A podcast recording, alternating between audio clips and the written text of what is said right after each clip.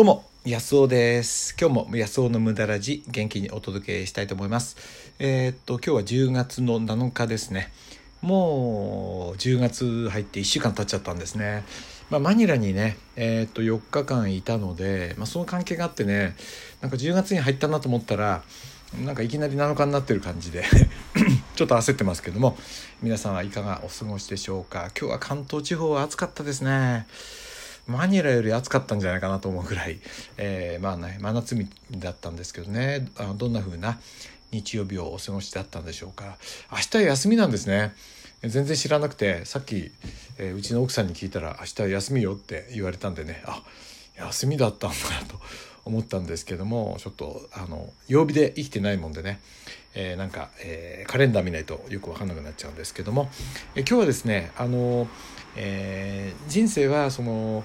えー未知のものに出会った時にどういうふうなねえー対応するかそれによってね道って2つに分かれてるような気がするんですよね、まあ、それについてお話ししたいと思います。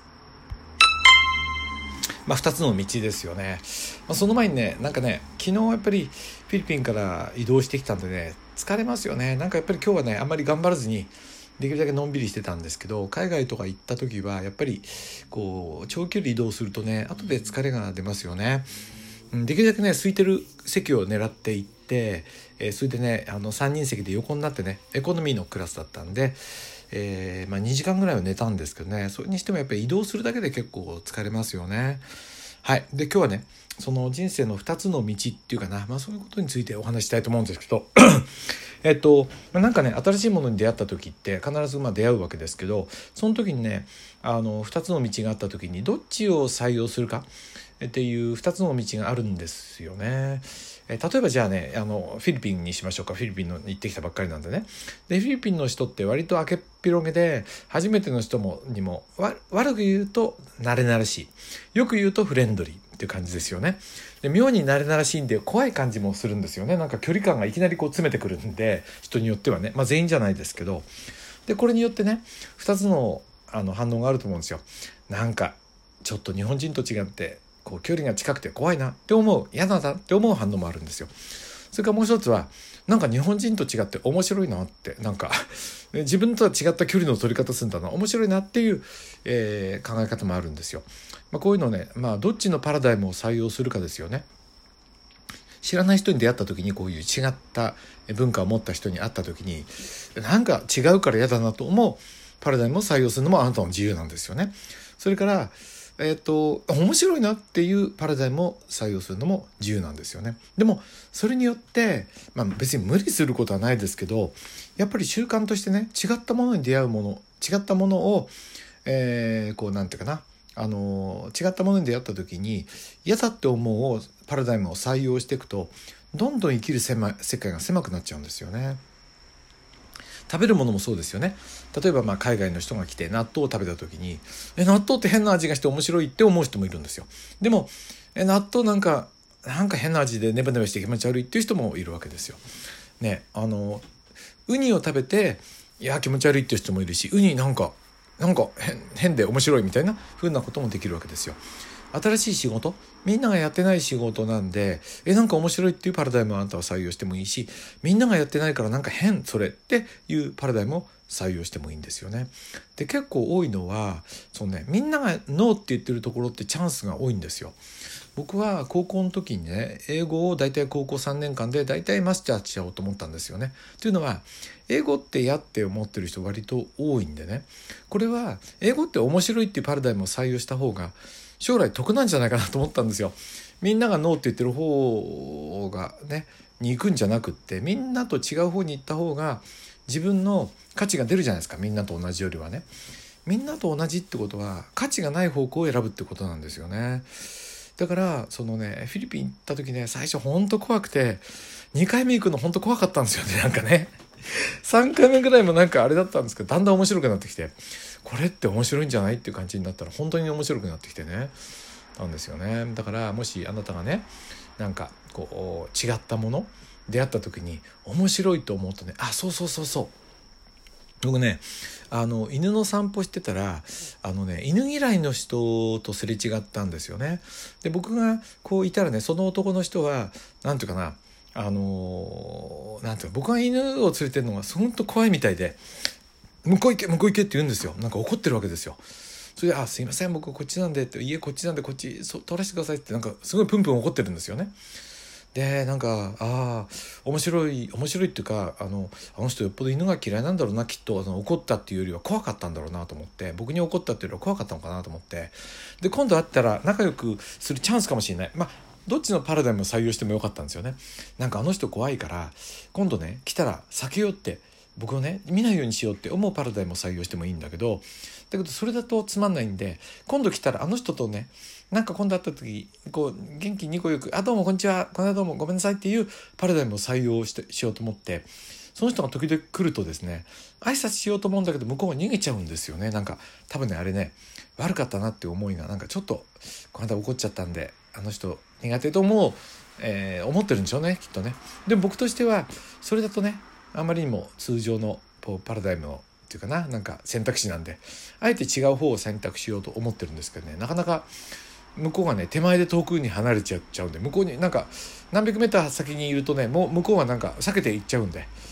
あのね、あの人相当気まずく思ってるんだろうななんて思って可愛らしいなと思って、まあ、見てるんですけどね。まあそんな感じでそのねその人生の岐路に立った時あなたはどっちのパラダイムを採用してもいいんじゃないかな。僕もそう思いますよね。